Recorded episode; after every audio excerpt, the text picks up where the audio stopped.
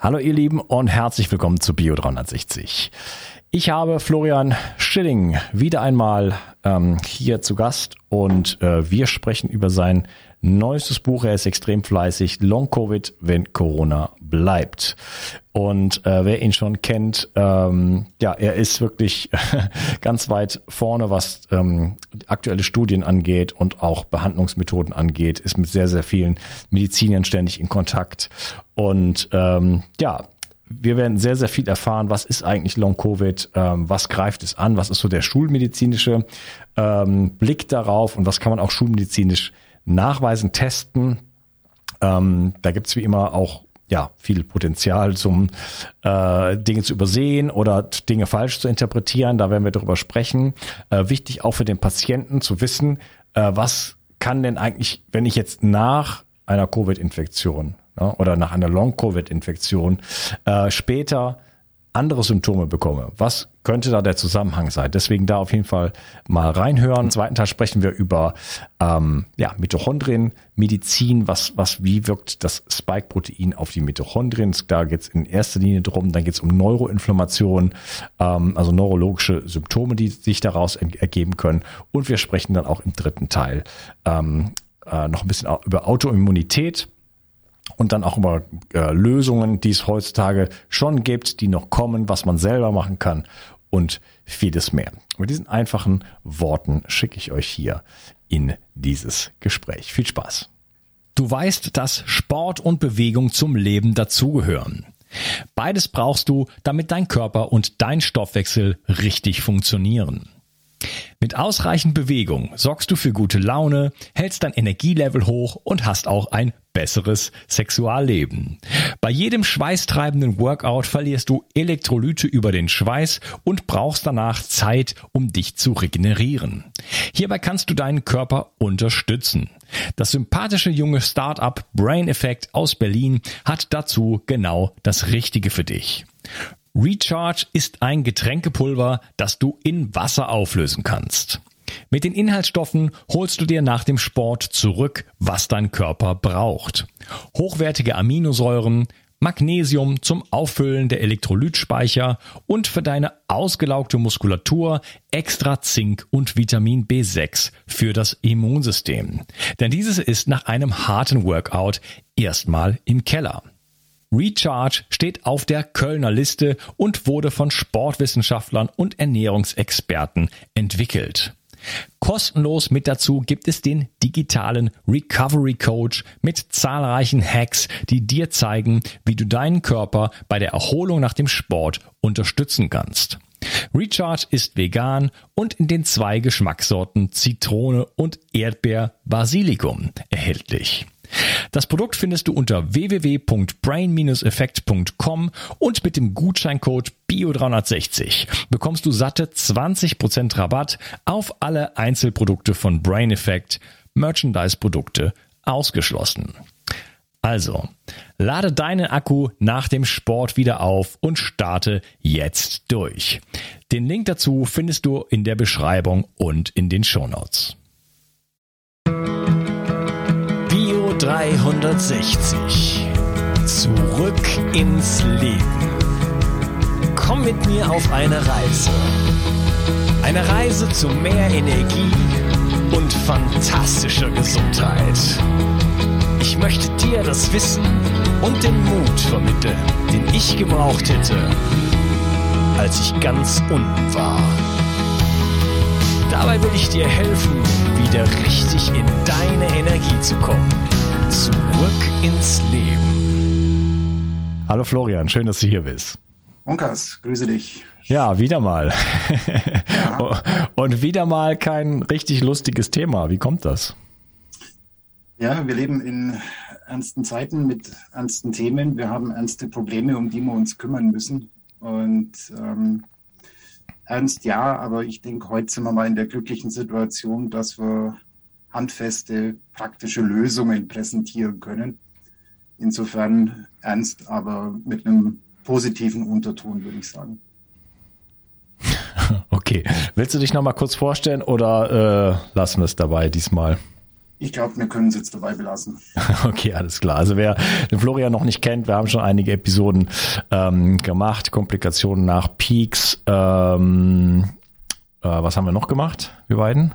Medizin haben wir noch gemacht und haben uns, glaube ich, mal noch über Entgiftung unterhalten. Ja, wir haben in Kongressen auch schon gesprochen, aber das ist natürlich ein anderes Thema.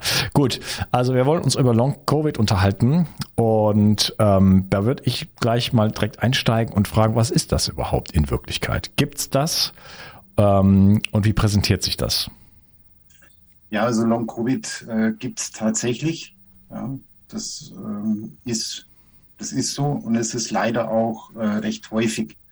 Also wir gehen im Moment davon aus, dass etwa 10 bis 15 Prozent der Menschen, die klinisch an Covid erkrankt waren, also jetzt nicht nur positive PCR, sondern ähm, richtige Erkrankung, dass die hier mehr oder weniger ausgeprägt Long-Covid entwickeln.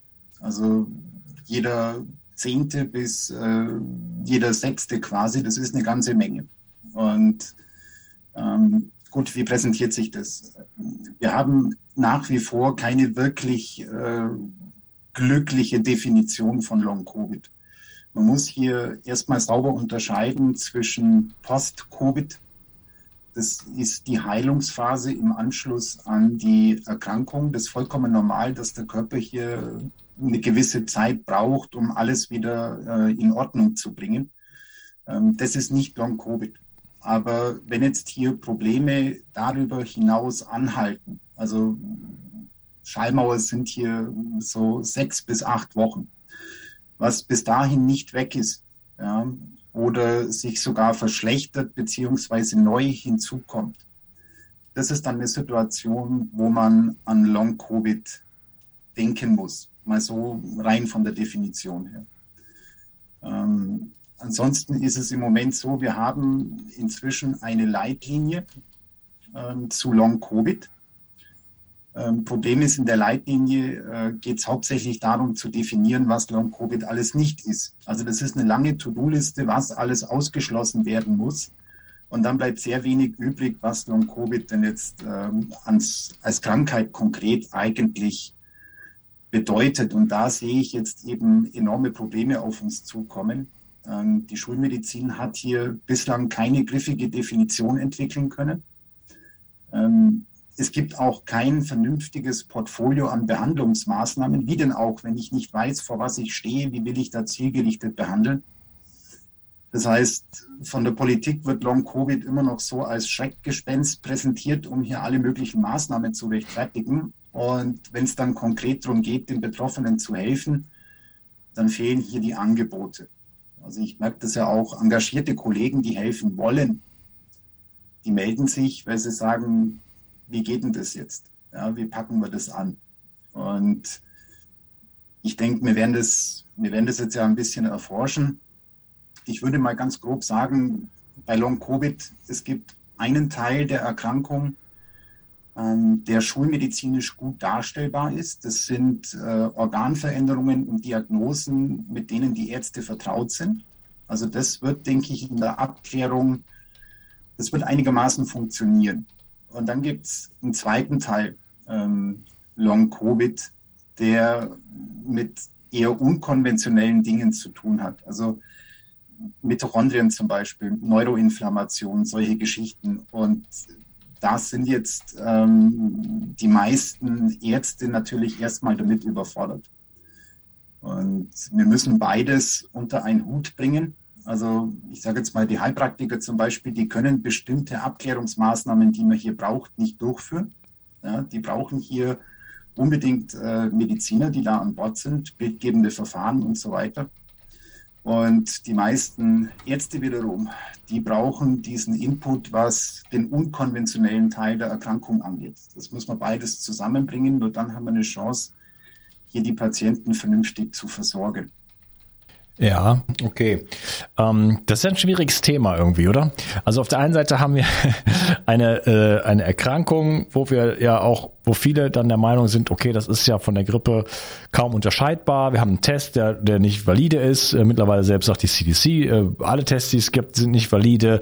Dann sagen wir, wir haben ja auch keine, wir haben ja auch keine Pandemie niemals gehabt. Die Zahlen sprechen nicht dafür, die, die Intensivbettenlüge und so weiter und so fort. Aber irgendwie gibt es dann schon auch eine Krankheit und es gibt halt auch wirklich Betroffene und dann halt auch eben dieses Long-Covid, aber du sagst jetzt halt auch, ganz wichtig auch äh, herauszufinden, was ist denn alles nicht. Denn welche, äh, welche jetzt, äh, Faktoren kommen denn jetzt noch dazu? Wir haben ja allein durch die Maßnahmen bereits ähm, derartige, ähm, ich sag jetzt mal, gesundheitliche Folgen, ja, von, von der psychischen Ebene, die ja nicht ganz unwichtig ist, äh, bis runter auf die, auf die, auf die, äh, also gesellschaftliche Ebene, physische Ebene, so dass man das jetzt langsam auch und äh, Angst und Zukunftsängste und so weiter. Das heißt, da, das wird ja jetzt irgendwann schwierig, das Ganze auch ein bisschen auseinanderzuhalten. Ja, ja wie, wie, also, ähm, es kam die Tage ein wunderbares Paper raus. Da hat man ähm, funktionale Bildgebung des Gehirns gemacht. Ähm, also PET-Scans und äh, MRTs. Und man konnte hier nachweisen, dass Personen, die keinen Kontakt zu Corona hatten, ja, also die sind nicht infiziert, haben keine Vorgeschichte in der Richtung, ähm, dass die durch die ganzen ähm, Maßnahmen ähm, aufgrund dieser psychischen Belastung hier Neuroinflammation entwickelt haben. Ja.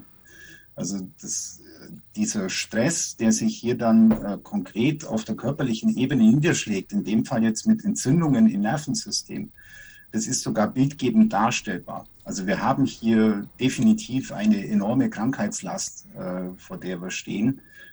Jetzt ähm, Long-Covid, weil du gesagt hast, ähm, ja, wir hatten keine Pandemie und äh, im Wesentlichen auf Ebene der Influenza ich sehe das im Großen und Ganzen schon auch so. Also ich, ich sehe nicht, dass wir hier eine pandemische Notlage hätten.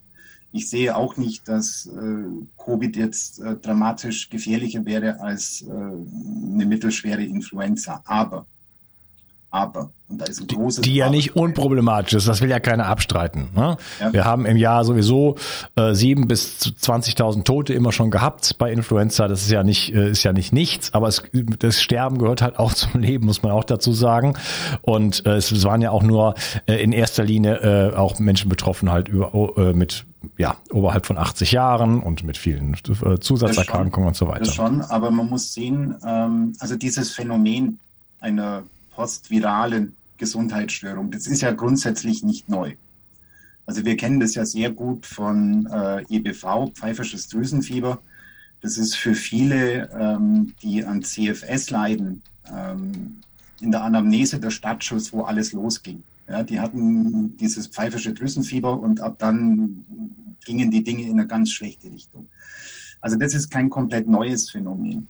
Ähm, was neu ist, sind die Mechanismen, mit denen das Coronavirus hier arbeitet. Die sind exklusiv. Also da sind Sachen dabei, das kann sonst kein Virus. Und das bringt Probleme mit sich, die haben wir so auch noch nicht gesehen. Ja, also was ja auch jetzt, was ja auch jetzt nicht die totale Überraschung ist, wenn man sich so ein bisschen die Diskussion über Labor äh, Theorie anschaut, ne, was ja mittlerweile fast äh, Stand der Dinge ist, ne, was ja auch auf höchster Ebene untersucht wird und es auch ganz klar ist, Fauci hat da massiv Geld geliefert und so weiter.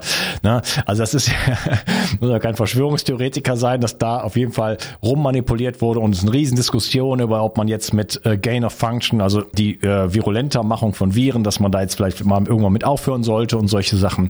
Ne, das wird also tatsächlich gemacht und wenn man jetzt hier so ein Spike-Protein da auf so ein Virus draufsetzt und so weiter, weiter und das dann irgendwie in Umlauf bringt, äh, ob jetzt absichtlich oder unabsichtlich, ähm, dass da jetzt etwas Exklusives daran ist, so wie du es gena genannt hast, das ist jetzt für mich dann auch nicht so ganz überraschend. Dann bin ich ja schon fast, fast froh, dass es in Anführungsstrichen so harmlos ist.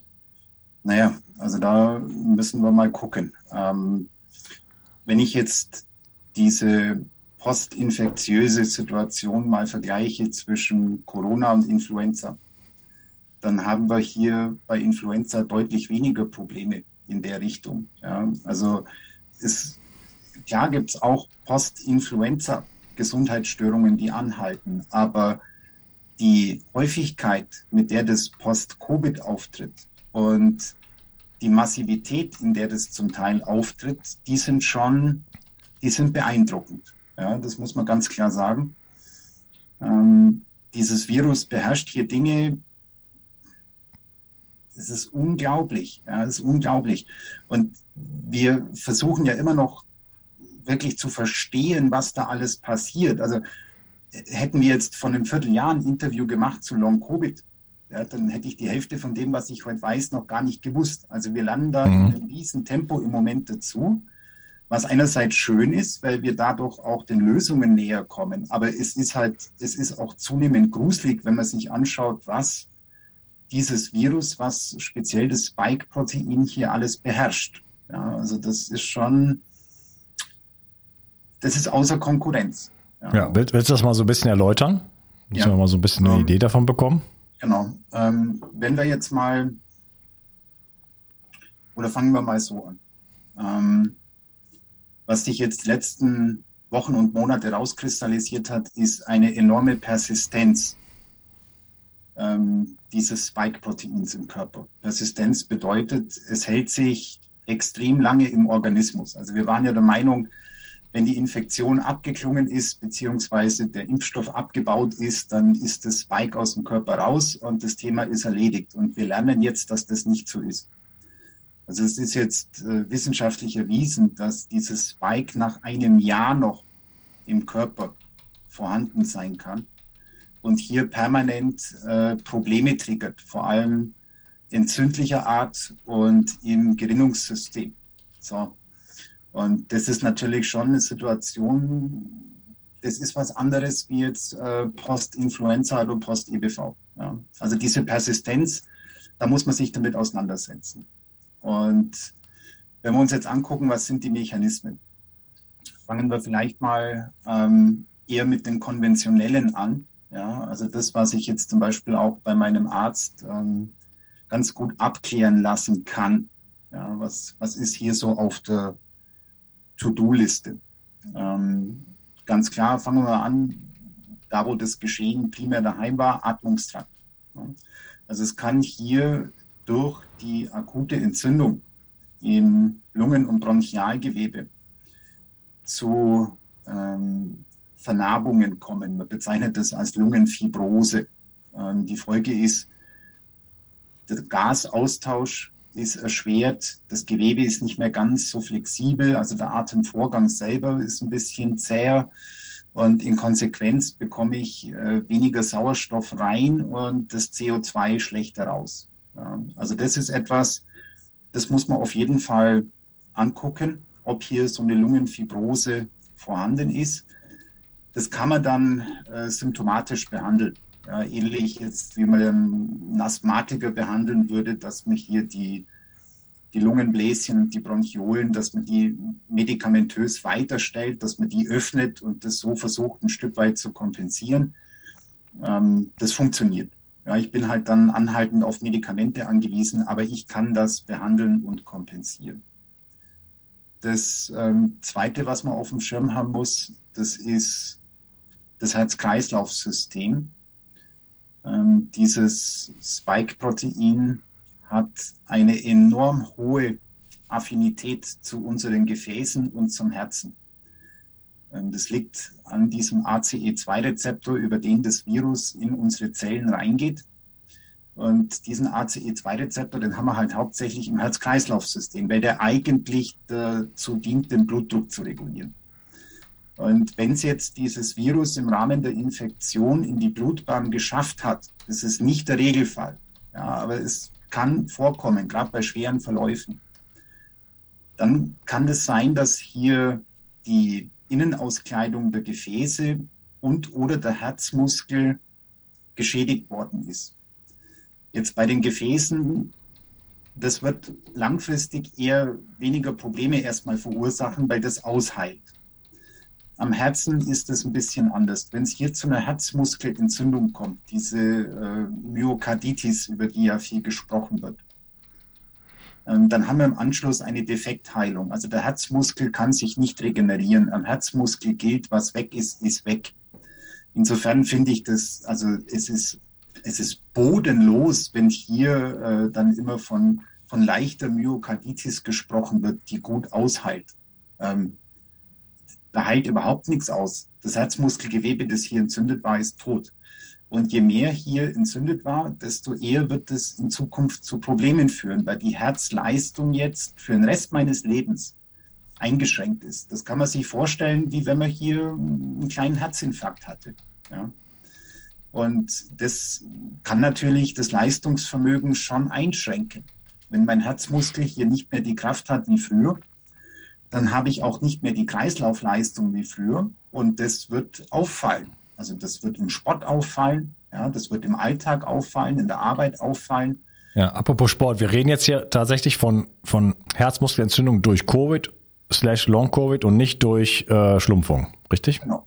Also das ist etwas, was... Also Spike-Protein sozusagen als, als Initiator von, von, von dieser Entzündung. Das heißt, das kann tatsächlich auch, auch ohne Schlumpfung auftreten äh, und dann tatsächlich äh, wirklich auch gravierende Folgen haben. Ja, es, also der Punkt ist einfach, kommt das Spike-Protein dahin oder nicht. Und jetzt beim Pieksen kommt es dahin, weil wir es spritzen. Ja, geht nicht anders. Jetzt bei einer Infektion kommt das Virus normalerweise nicht durch die primäre Barriere im Atmungstrakt. Also das befällt hier das Epithel, die Schleimhaut in den Bronchien, in den Lungen ähm, da wird es auch zu massiven Schäden kommen, aber normalerweise schafft es das Virus nicht in die Blutbahn. Also das ist ein exklusiver Verlauf, das ist ein schwerer, ein viremischer Verlauf. Das haben wir dann eher bei Menschen, die hier wirklich äh, massiv erkrankt sind. Und das betrifft etwa ein Prozent derer, ja, die an Covid erkranken. Beim Peaks betrifft es jeden. Also der Mechanismus ist jeweils der gleiche, nur die Risiken, dass das stattfindet, die sind ein bisschen unterschiedlich verteilt, würde ich mal sagen. So. Und da muss man dann natürlich im Nachgang schon gucken, haben wir hier eine Schädigung des Herzmuskels? Die kann man nicht reparieren. Also wie gesagt, das ist irreversibel. Aber man kann sich dann darauf einstellen. Ja, man muss dann jetzt im Sport zum Beispiel die Leistungsgrenzen entsprechend nach unten verlagern. Ja, wenn man das nicht macht, dann drohen hier zusätzliche Schäden. Dann kann es auch schnell zu einem Herzinfarkt und Ähnlichem kommen. Also ich werde das nicht mehr aufholen, was weg ist, aber ich kann mich so weit darauf einstellen und dafür sorgen, dass es nicht rasant schlimmer wird. Ja, also das wäre hier jetzt ähm, die Idee, sich das anzugucken. Da muss ich zum Kardiologen, da muss man ein Herzecho machen, da muss man bestimmte Laborwerte machen, äh, braucht man vielleicht zusätzlich noch bildgebende Verfahren. Und dann ist es so oder halt nicht. Aber es ist gut zu wissen. Also alle, die jetzt hier insgesamt merken, dass ihr Leistungsniveau gerade im Anforderungsbereich, also jetzt bei schwerer körperlicher Tätigkeit oder im Sport, wenn man da merkt, boah, das haut nicht mehr so hin wie früher, dann würde ich auf jeden Fall die Situation am Herzen abklären lassen. Wenn jetzt global permanent ähm, so ein Müdigkeitseffekt da ist, ja, so ein Fatigue.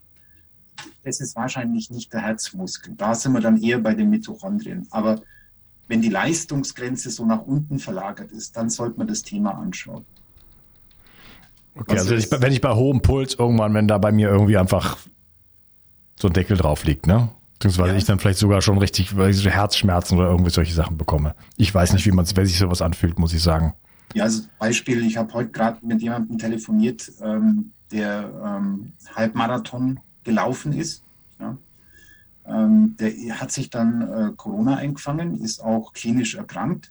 War jetzt nicht im Krankenhaus, aber war schon knackig. Also war ein Verlauf mit Lungenentzündung. Ähm, der ist dann nach äh, drei Wochen wieder in sein Training eingestiegen und äh, hat dann festgestellt, das ist nicht mehr so wie früher. Also der Halbmarathon war der war insgesamt nicht mehr drin. Er hätte diese Distanz nicht mehr geschafft. Und die Distanz, die er schafft, die schafft er nicht mehr mit den Leistungswerten wie früher. Also er rennt nicht mehr so weit und er rennt nicht mehr so schnell. Ne? Ja gut, aber drei Wochen jetzt danach?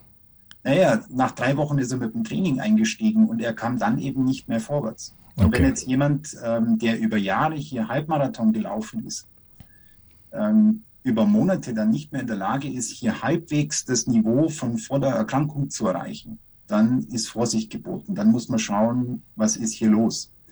Bei älteren Menschen oder Menschen mit Vorerkrankungen, da geht es dann nicht darum, dass die keinen Halbmarathon mehr laufen können. Wenn ich dann zum Beispiel merke, keine Ahnung, ich gehe jetzt einen Stock die Treppe hoch und bin dann außer Atem, ne, dann äh, haben wir hier dringend Verdacht, dass äh, entweder in der Lunge oder am Herzmuskel hier Schäden eingetreten sind, ähm, die nicht ausgeheilt sind. Ja.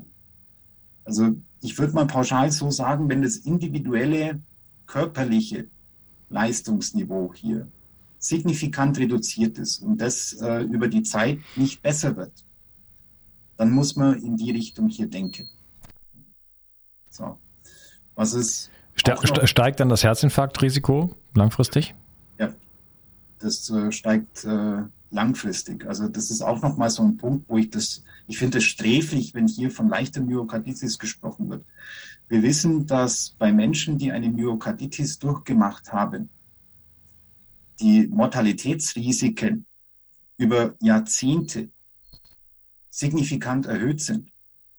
Ähm, wir wissen gleichzeitig aus der Pathologie, also aus der Leichenschau, dass bei 20 Prozent der Verstorbenen ähm, eine Myokarditis ähm, vorhanden und verantwortlich war, von der die nichts wussten.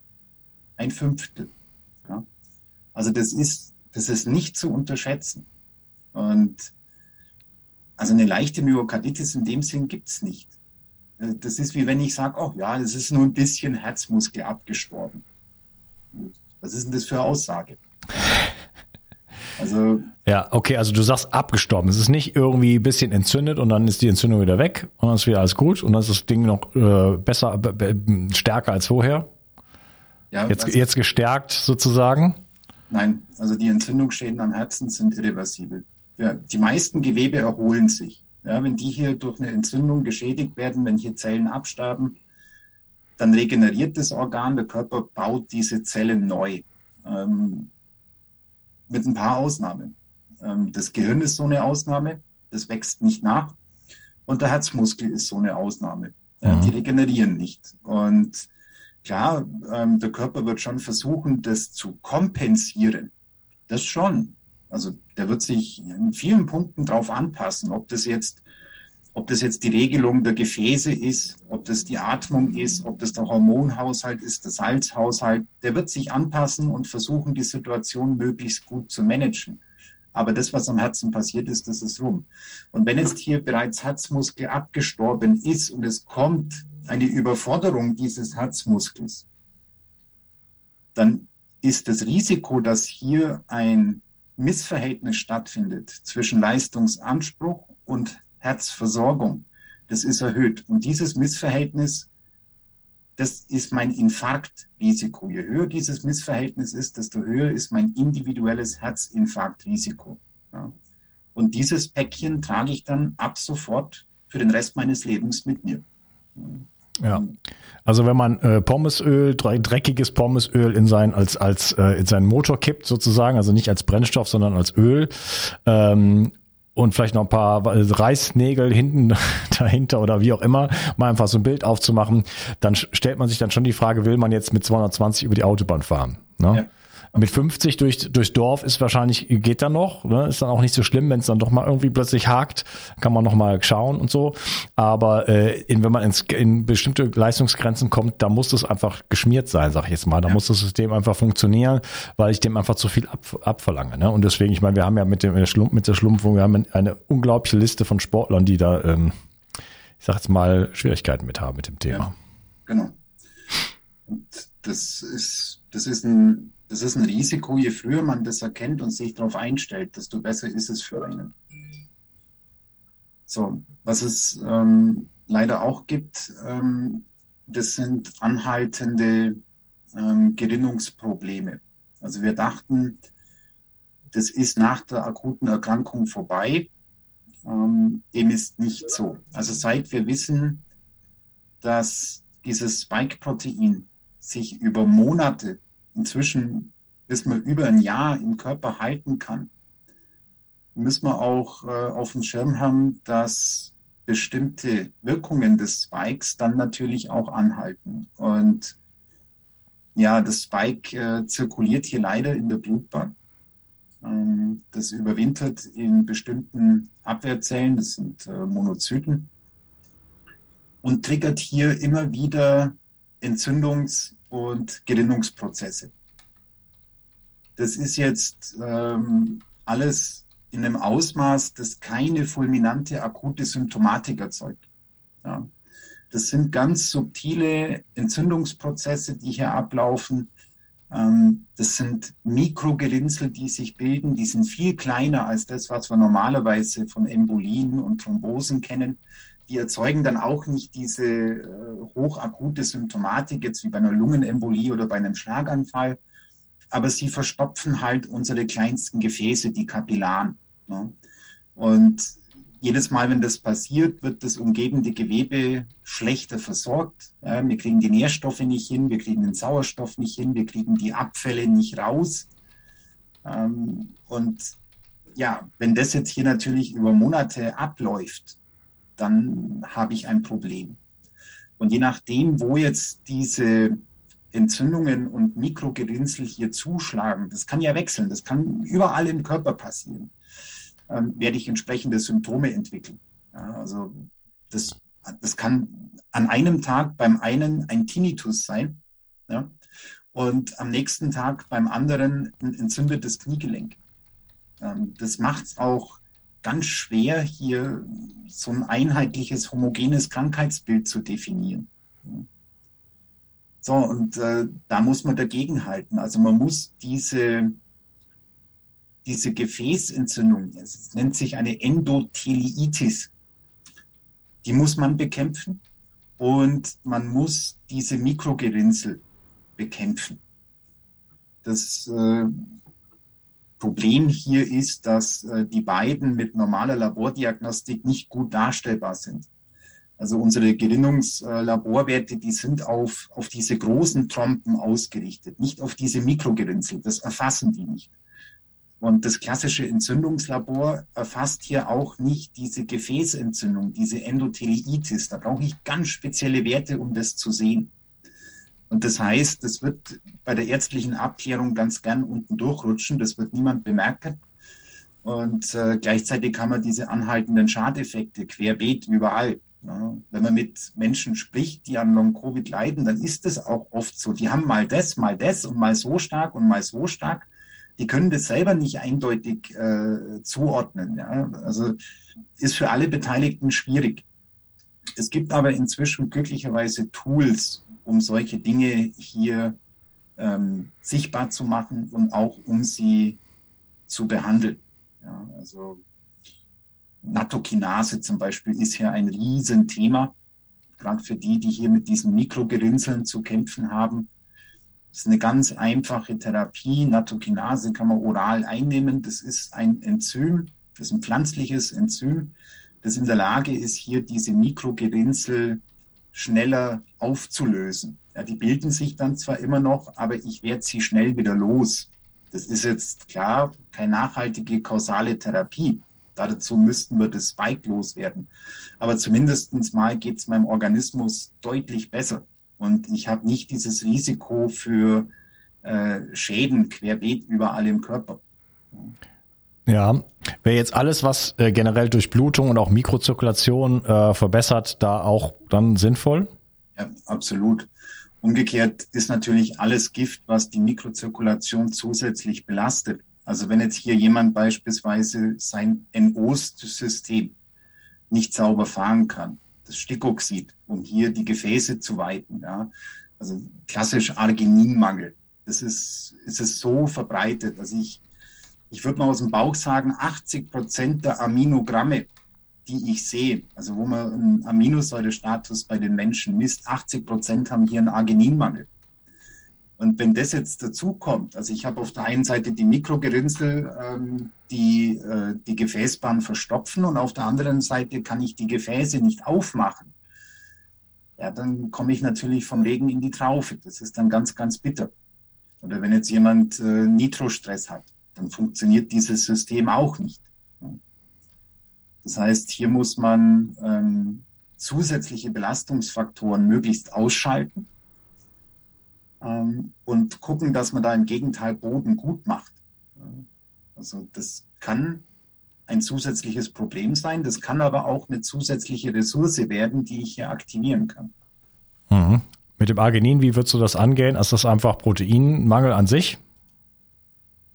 Nein, beim Arginin ist häufig eine Störung im Säurebasenhaushalt ähm, hinten dran. Ähm, Arginin kann hier vom Körper verwendet werden, um im Säurebasenhaushalt zu kompensieren. Ähm, das ist am häufigsten hier eine Störung, die vom Mikrobiom ausgeht, vom Darm ausgeht. Wenn hier Fäulnis, Keime am Werken sind, dann verbraucht der Körper wahnsinnig viel Arginin, um äh, das äh, wieder loszuwerden. Also das ist ein wichtiger Punkt. Und das andere ist, wenn hier ähm, Nitrostress vorliegt, also diese ganz speziellen äh, Stickstoffradikale, das konsumiert auch unglaublich ähm, Arginin. Ja. Und es ist nicht verboten, beides gleichzeitig zu haben. Das gibt's auch. Und dann ist hier im Argininstoffwechsel ganz schnell ähm, Ebbe. Und äh, je nachdem ist es jetzt auch nicht unbedingt sinnvoll, hier einfach nur die Proteinzufuhr hochzufahren. Mhm. Also sagen wir mal, wenn das Problem jetzt das Mikrobiom ist, dass ich hier Fäulniskeime habe und jetzt fahre ich meinen Proteinkonsum hoch, ja, dann nimmt die Fäulnis zu.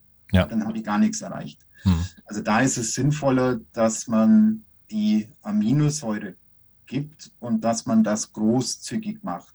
Jetzt äh, für einen durchschnittlichen Erwachsenen sagen wir mal so irgendwas äh, 70 Kilo rum, bedeutet das äh, schon mindestens äh, 1000 Milligramm Arginin am Tag ja, als Add-on. Das muss man ganz spezifisch dann dazu geben. Okay, und sich natürlich um die Fouls kümmern und alles andere. Aber wie man sieht, äh, das Ganze ist wieder komplex und äh, viele Dinge spielen da rein. Ne? Ja. Ja. Gut. Dann äh, das letzte, was jetzt hier vielleicht aus dem halbwegs konventionellen Bereich kommt, das sind Autoimmunreaktionen. Ähm, dieses äh, Spike, das äh, der Virus mitbringt, hat leider extrem hohe Ähnlichkeiten mit körpereigenen Strukturen, mit körpereigenen Proteinen. Das heißt, fürs Immunsystem ist hier die Verwechslungsgefahr sehr, sehr hoch.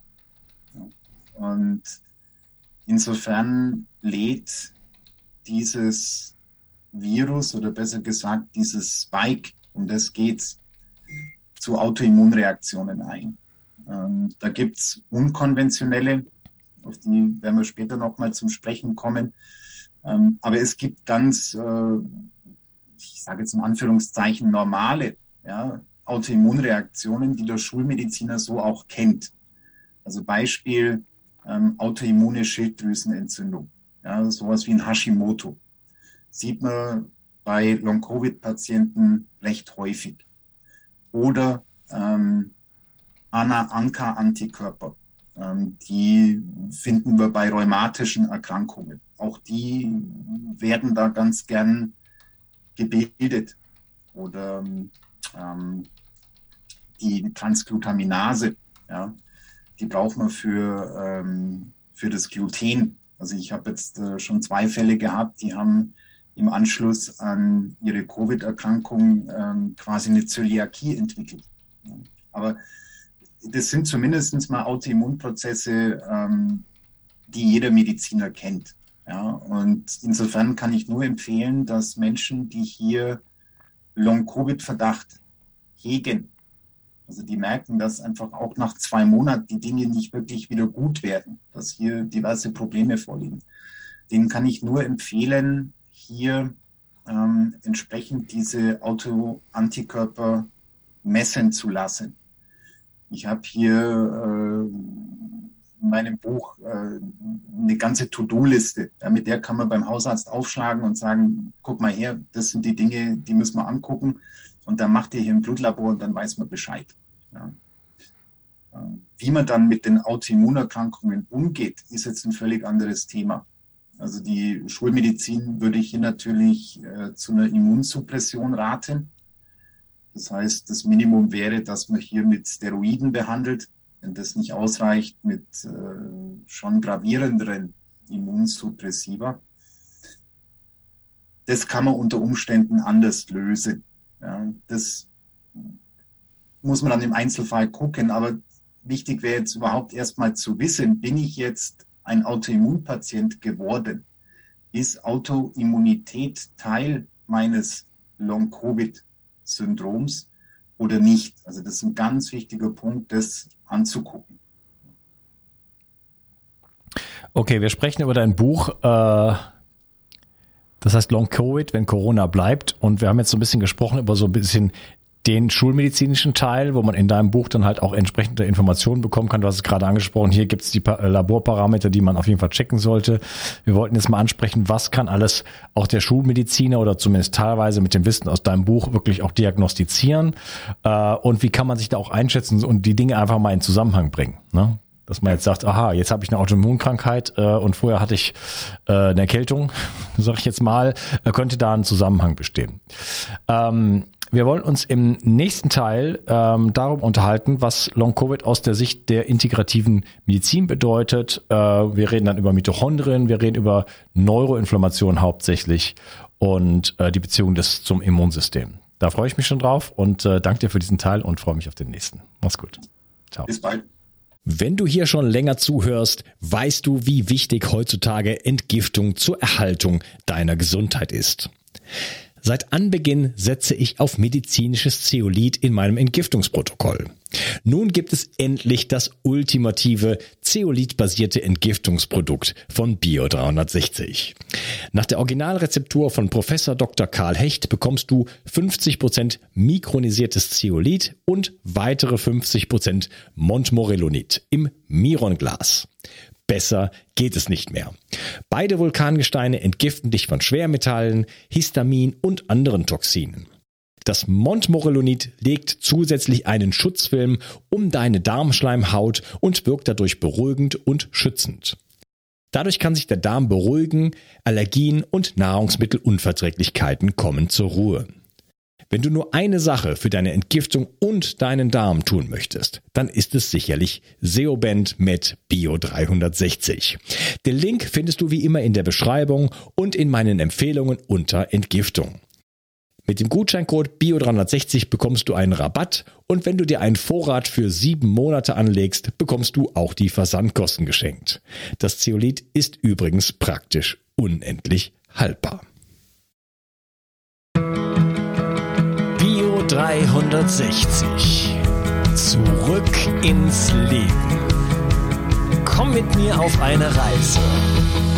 Eine Reise zu mehr Energie und fantastischer Gesundheit.